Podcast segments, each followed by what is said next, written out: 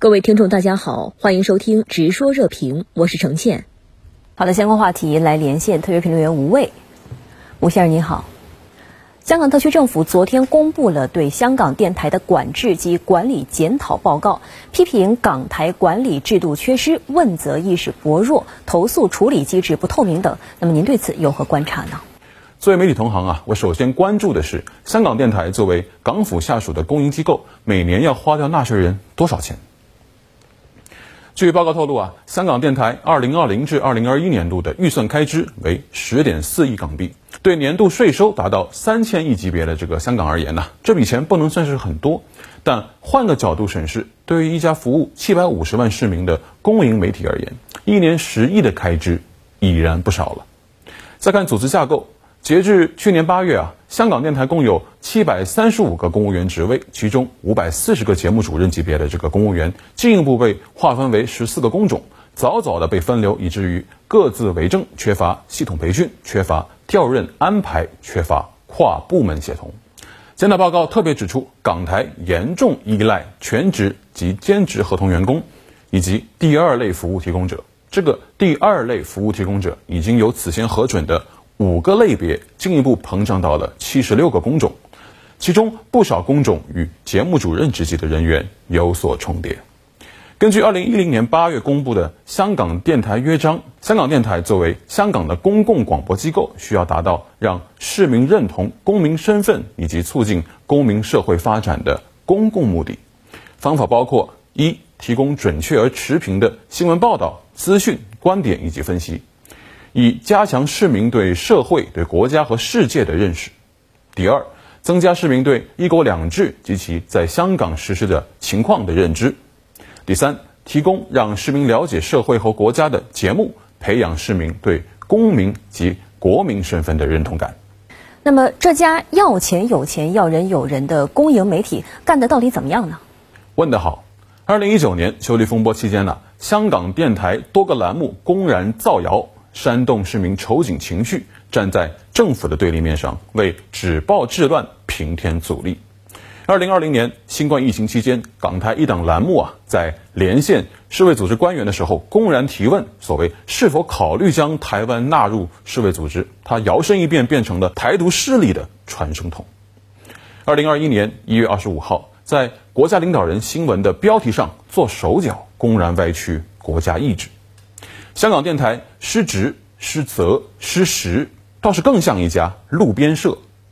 这份检讨报告啊，还有一个细节引起了我的注意，那就是在这个编辑流程上啊，仅以口头的方式执行所谓上报与必须上报的机制。这是一家没有严格编播流程的媒体，许多选题啊，它的取舍完全在于个别所谓关键岗位拍拍脑袋。也就是说，香港电台几乎是一个运行机制、审查机制、问责机制完全混乱的、近乎于草率的大型公营自媒体机构。他们最善于使用所谓个人意见节目的标签，来为公然对抗政府、制造假新闻、传播反中乱港、离间陆港关系的言论呐提供保护伞。放眼世界，这都是荒唐的。香港电台约章写的倒是漂漂亮亮，可他们的所作所为哪一点符合了呢？香港电台又岂止是伤港啊，简直是反中！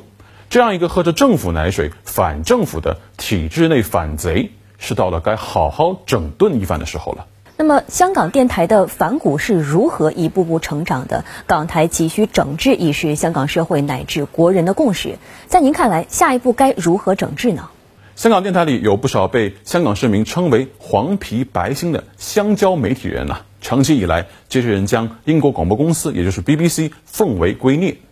将他们歧视内地的偏见、反中乱港的祸心，包装为所谓的新闻专业主义，仿佛脑门上贴着言论自由的符咒，就能够胡编乱造、颠倒黑白。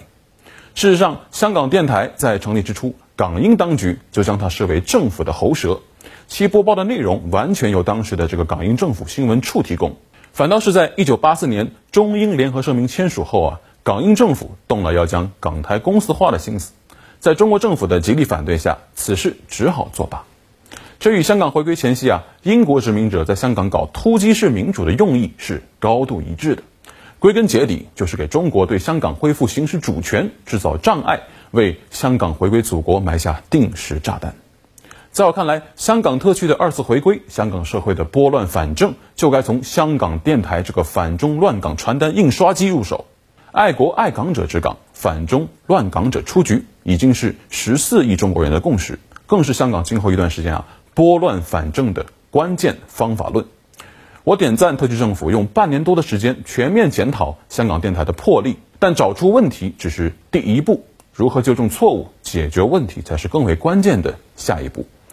如果仅用行政化手段啊搞水过鸭背式的形式主义整改，没有上升到政治高度，对香港电台所扮演的角色、所承担的任务进行全面反思的话，那么这颗毒瘤就没有办法真正挖掉，这颗定时炸弹就不能算是安全拆除。